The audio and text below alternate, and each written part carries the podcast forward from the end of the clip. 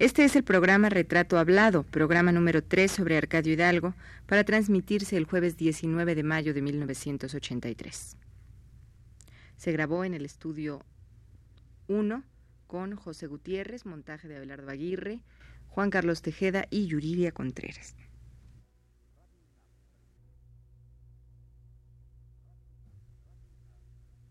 Radio UNAM presenta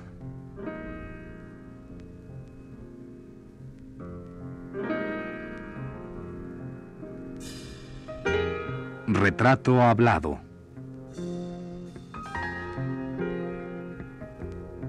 Arcadio Hidalgo.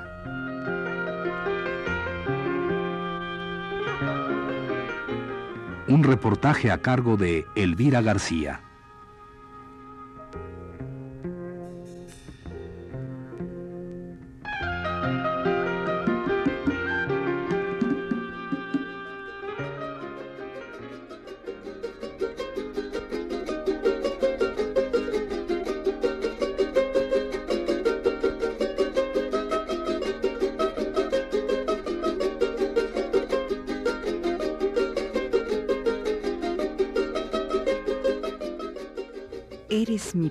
Querida, eres mi prenda dorada, eres aquella paloma que canta en la madrugada.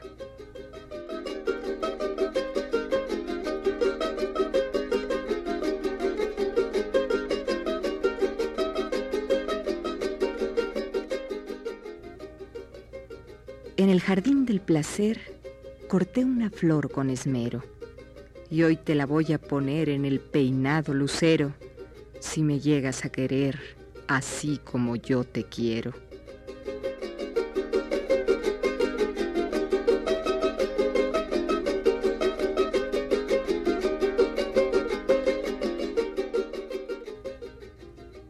Si fuera un gobernador, cuánto te daría consuelo, te compraría un tocador y un traje color de flores y para que te vieras mejor, un permanente en el pelo.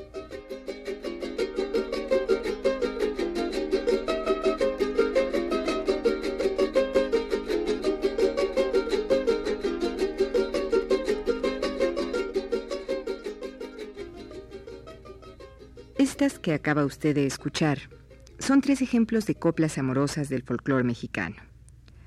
La primera de ellas corresponde a uno de los tantos tipos de versada, conocida como el pájaro Q.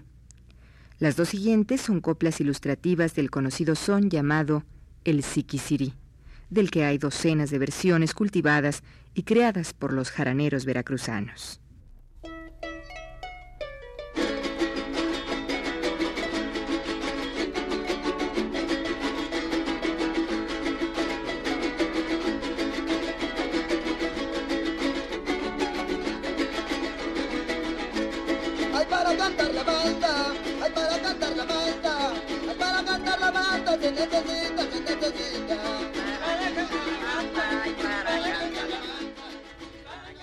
Que sirva pues esta lectura de coplas de la lírica amorosa popular mexicana para ubicarle a usted nuevamente dentro de la personalidad de uno de nuestros grandes poetas populares, don Arcadio Hidalgo.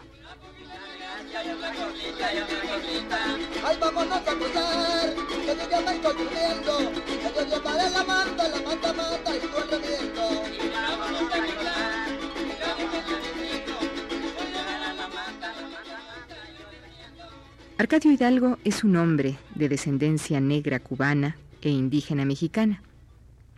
En 1906 participó en el movimiento del general Hilario Sala, del Partido Liberal Mexicano de Ricardo Flores Magón.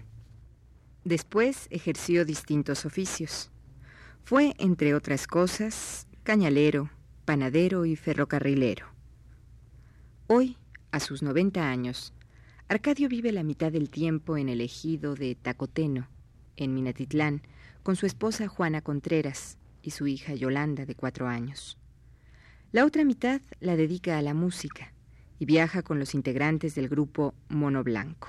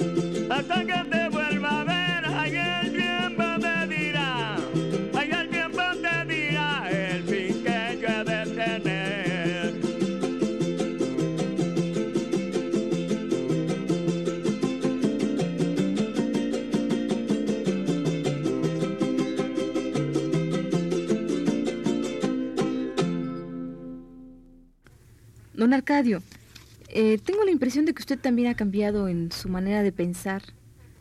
Por ejemplo, ¿cómo ve usted ahora a los campesinos?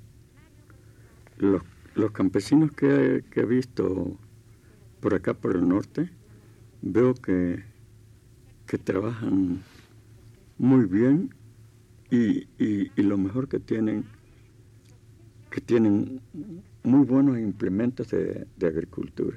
¿Qué es lo que no tenemos, lo que no tienen los campesinos del estado de Veracruz? Son raros los, campesinos del estado de Veracruz que tengan implementos de, agricultura. Mas, sin embargo, Minatitlán, el ejido tacoteno, donde tiene usted su casa, este, parece que, nuestro gobierno, nuestro gobierno sí, les excedió un, un tractor para que trabajáramos las tierras y hay unas grandes, tropezamos con unas grandes dificultades en Minatitlán porque las autoridades ejidales, en lugar de, de ayudar a los campesinos como los deben ayudar, no se preocupan por ayudar a un campesino. Hay veces que va uno con la idea de que le faciliten el tractor para que le compongan a uno un pedacito de tierra y si quiere el de vigilancia o dice, pues no se puede, no. Hubo una gran dificultad, ahora no tiene mucho tiempo, con un compañero que tuvo que venir hasta Jalapa para que le pudieran dar el tractor que dio el gobierno para que los campesinos de Minatitlán se ayudaran.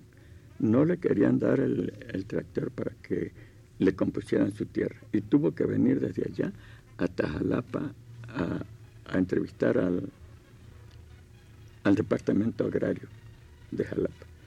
Oiga, don Arcadio, ¿usted se considera todavía campesino a pesar de que la mayor parte de su tiempo la pasa ejerciendo la música, como usted dice? Señorita, honradamente, en mi, en, en, mi, en mi época que yo pude trabajar, deseaba yo que todo el campesino trabajara como yo trabajaba, porque con orgullo lo puedo decir, yo le vuelvo a decir a usted que yo no conozco industria ninguna que haya yo trabajado en, en las industrias, menos porque trabajé en el ferrocarril como tres o cuatro años Sí, don Arcadio, pero actualmente usted está más dedicado a la música, ¿no? Ahorita, ahorita, señorita, ahorita en esta época que ando, sí estoy dedicado a la música. ¿Y todavía se siente usted...? Pero me siento... ¿No se siente alejado de su tierra? ¿No le, ¿No le da tristeza a veces cuando está lejos de su tierra, que no la trabaja? Me, me da tristeza, señorita, me da tristeza el ver que yo ya no trabajo el campo como lo trabajaba, pero más sin embargo Parece que a los muchachos mismos les platiqué que yo tengo deseos de trabajar, seguir trabajando en el campo hasta morir. Porque el pedacito de tierra que, nuestro gobierno me cedió, este, yo quisiera por momento poderlo trabajar como lo trabajaba yo. ¿Y si tiene tiempo, don Arcadio, para trabajarla? Sí, cómo no. ¿Cada cuándo va usted a su tierra? Cuando yo voy a, a Minatitlán, que llevo uno o dos meses de, descanso, este, me pongo a trabajar mi terreno. a limpiarlo, a asearlo, a, trabajar. Pero también dice usted que le da tristeza estar lejos de Juan y de Gilberto y de la música, ¿verdad? Eso sí. ¿Qué es lo que más le llama la atención en este caso? Cuando usted se encuentra de repente en su tierra trabajándola y, extraña la música, extraña a los muchachos. ¿Qué, ¿Por qué, digamos, bueno, si es que usted tuviera que escoger por alguna de las dos cosas, ¿qué escogería? La, ¿Trabajar la tierra, quedarse en Minatitlán o venir acá con los muchachos a tocar? No, honradamente, las dos cosas decidiría yo hacer, pero más me gustaría, como ahorita siento que mi edad ya está bastante avanzada, siento mucha, mucha ilusión por seguir con ellos trabajando la música, porque la música, ellos me ayudan para que yo este, tenga vida, viva un poco mejor, porque honradamente, señorita, me acaba de decir una, una señora también, me dice, Arcadio, cada vez que vienes de Minatitlán, vienes engordada a México. Y probablemente sí tiene razón la señora de haberme dicho eso, porque cambia mucho la vida de Minatitlán con la vida de México. Comemos mal allá, y todo. Y aquí siempre de vez en cuando comemos muy bien.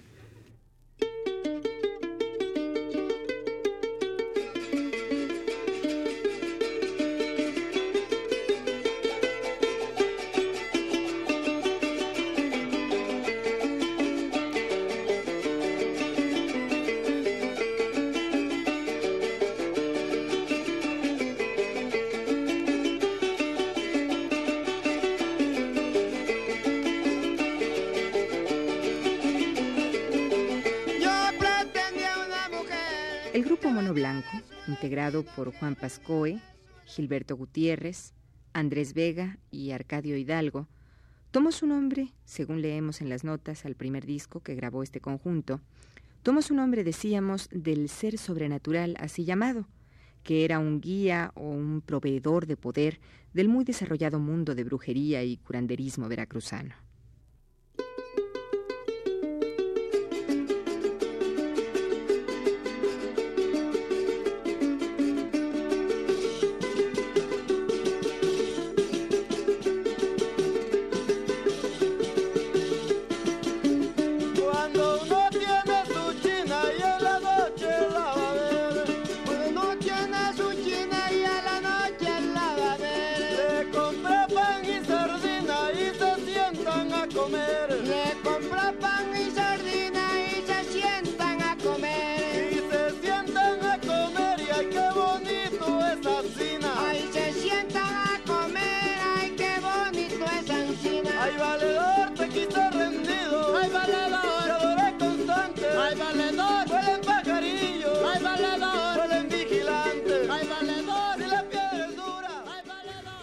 Arcadio, usted comentaba el otro día que, eh, bueno, no el otro día, solamente varias veces lo he oído comentar acerca de los muchachos que van a la universidad, acerca de los que estudian, que usted comentaba también que, que, usted no tuvo oportunidad, como muchos otros campesinos y muchos otros indígenas, de, asistir a la escuela y que cuando iban a la escuela los ponían a limpiar terreno en vez de, ponerlos a aprender alguna cosa. Usted que, que ha recorrido ya varias universidades, en fin, varios centros donde hay muchachos estudiantes, ¿cómo ve a esos muchachos? ¿Cómo siente que son? Yo siento que para mí es una alegría muy grande cuando yo llego, llegamos a, a un plantel, eh, ¿cómo se dice, no? y, veo la juventud que está estudiando, que, que, que estudia y que, que, viene a vernos cómo vamos a principiar a tocar y esas cosas, me da una alegría muy grande y pienso al mismo tiempo que en el tiempo que yo nací y yo me crié, no conocíamos nada de, de escuela, nada, nada, lo que conocíamos era el puro campo, a eso nos ponían nuestros padres. Oiga, don Arcadio, ¿usted tiene ganas de aprender cosas todavía? Pues todavía, señorita, si yo pudiera ¿Qué le gustaría? Aprender. Yo lo primero que aprendería, quisiera yo por momento que Dios me pusiera en, el pensamiento la lectura. porque así es como yo me defiendo. Oiga, y usted mm, cuando está mm, dando conciertos con los muchachos, eh, bueno, va mucha gente a, estos lugares y después sube la gente y los felicita y los abraza, en fin. ¿Usted no siente que, que, su vida ha cambiado también en ese sentido? Supongo que usted antes era un hombre, pues si no solitario, mucho más tranquilo que ahora, ¿no? Sí. ¿Cómo siente usted ese, Yo siento cambio? una alegría muy grande. ¿Le gusta estar cerca de la gente? Sí, ya lo creo. Y me fijo, y yo mismo cuando estoy tocando en algún, estamos trabajando en algún plantel, yo mismo le digo a, la, juventud que, que procuren aprender a defenderse, porque que no queden como yo, que quede perdido en una montaña como un árbol de servicio, con no saber nada. Y yo le recomiendo a la juventud que que se porten lo mejor que se pueda con sus profesores, con las maestras, con todo eso, porque aprendan como a mí me hace falta la lectura, yo quisiera que no quedaran en ninguno. Ahorita tenemos una cosa, que va usted a una industria, va un joven, un suponer que fuera un, así un joven como él, y que no conociera nada de lectura. Y va y llega y le dice, Señor, no me da usted trabajo, no me puede usted dar trabajo para trabajar aquí. Dice, ¿qué trae la cédula cuarta? O la cédula no sé qué, ¿cómo le dicen? No, no puedo decirle más. Entonces, dice, pues no, dice, ah, pues no hay trabajo. Entonces, ¿a qué ponen a, ese, a esa alma? Esa alma tiene necesidad de, trabajar y, y de ganar el pan y no puede trabajar porque no, no sabe leer y no tiene la cédula cuarta. Yo me pongo a pensar en eso porque Minatitlán tiene una pila de, de, de gente que no conoce nada, nada completamente. Hay un individuo que está rico, señorita, y no conoce Minatitlán. Y le digo, voy, es mi amigo, voy y le digo, oye Sebastián, pero ¿por qué no sale a pasear? ¿Sale a, andar? Dice, no, pues ya a ti hasta te he visto que sale en, la... ¿Cómo le dicen? ¿La televisión? En la televisión. Dice, le digo, pues ahí tiene, man. Él tiene 94 años y yo tengo 90.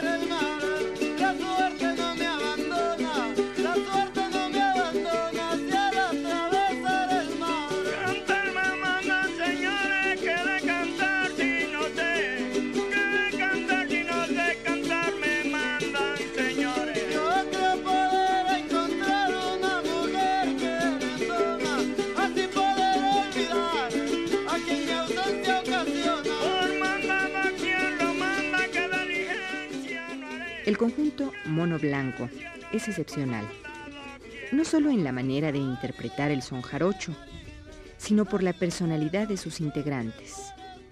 El mexicano norteamericano Juan Pascoe, por ejemplo, que ha sido el lazo de unión más fuerte, antes de dedicarse a llevar al violín la música jarocha, se dedicó, y actualmente todavía lo hace, a la composición litográfica y edición de plaquettes de gran calidad literaria, estética y artesanal. Gilberto Gutiérrez, por su parte, se encontró alguna vez con Juan Pascoe y juntos recorrieron los pueblos, alejados de las carreteras, encontrando un gusto por descubrir y recoger música, cuentos tradicionales y amistades. La familia de Gilberto ha cultivado desde muchos años atrás la interpretación del son, allá en Tres Zapotes, Veracruz. Sin embargo, fue gracias a este encuentro que Gilberto retomó la jarana. Juan, por su lado, había comenzado a tocar el violín como integrante del grupo Tejón. En 1978, Pascoe, Gutiérrez y Arcadio se encontraron. A partir de allí nació la idea del grupo Mono Blanco. Finalmente llegó don Andrés Vega, ejidatario de la Boca de San Miguel, en el municipio de Tlacotalpan. La suya era otra visión del son, otra experiencia y otra edad que se unía a la de los tres.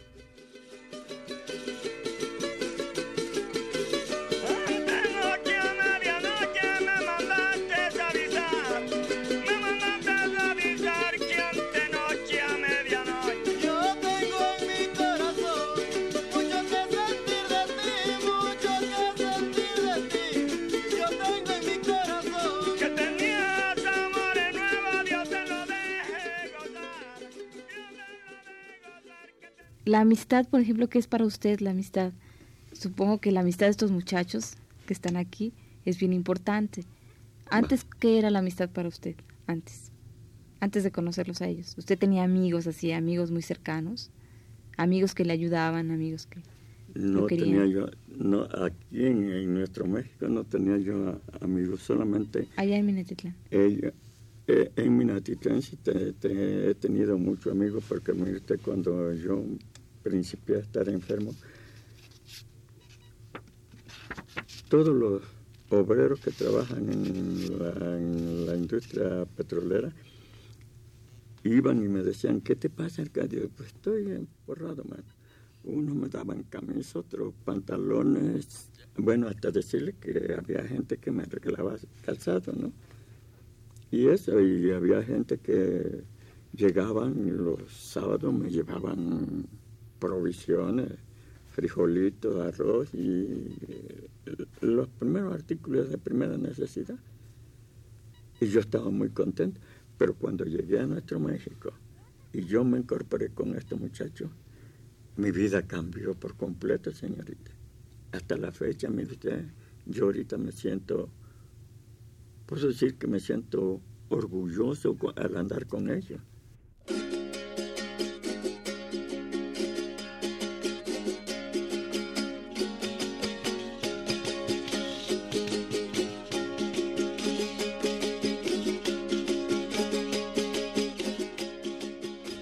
Hemos hablado un poco de la historia de la formación del grupo Mono Blanco, queremos dejarle escuchar a usted un son que se titula Los Juiles y que forma parte del repertorio de Arcadio Hidalgo, pero que según dice Juan Pascoe en las notas del disco, este ritmo ha sido olvidado en la zona. Escuchemos pues Los Juiles, interpretado por el grupo Mono Blanco.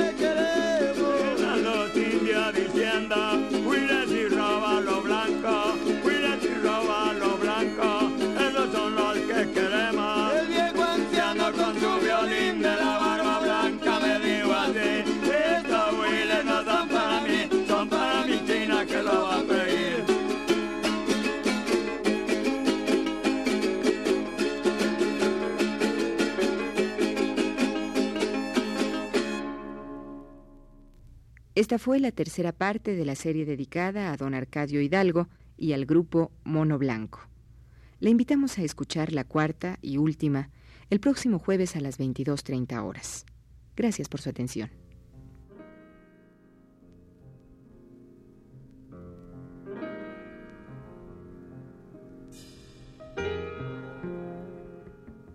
Radio UNAM presentó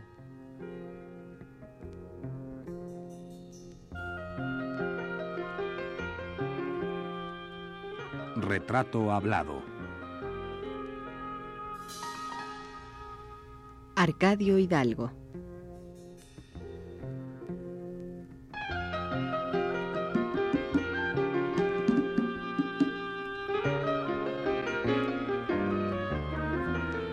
Un reportaje a cargo de Elvira García.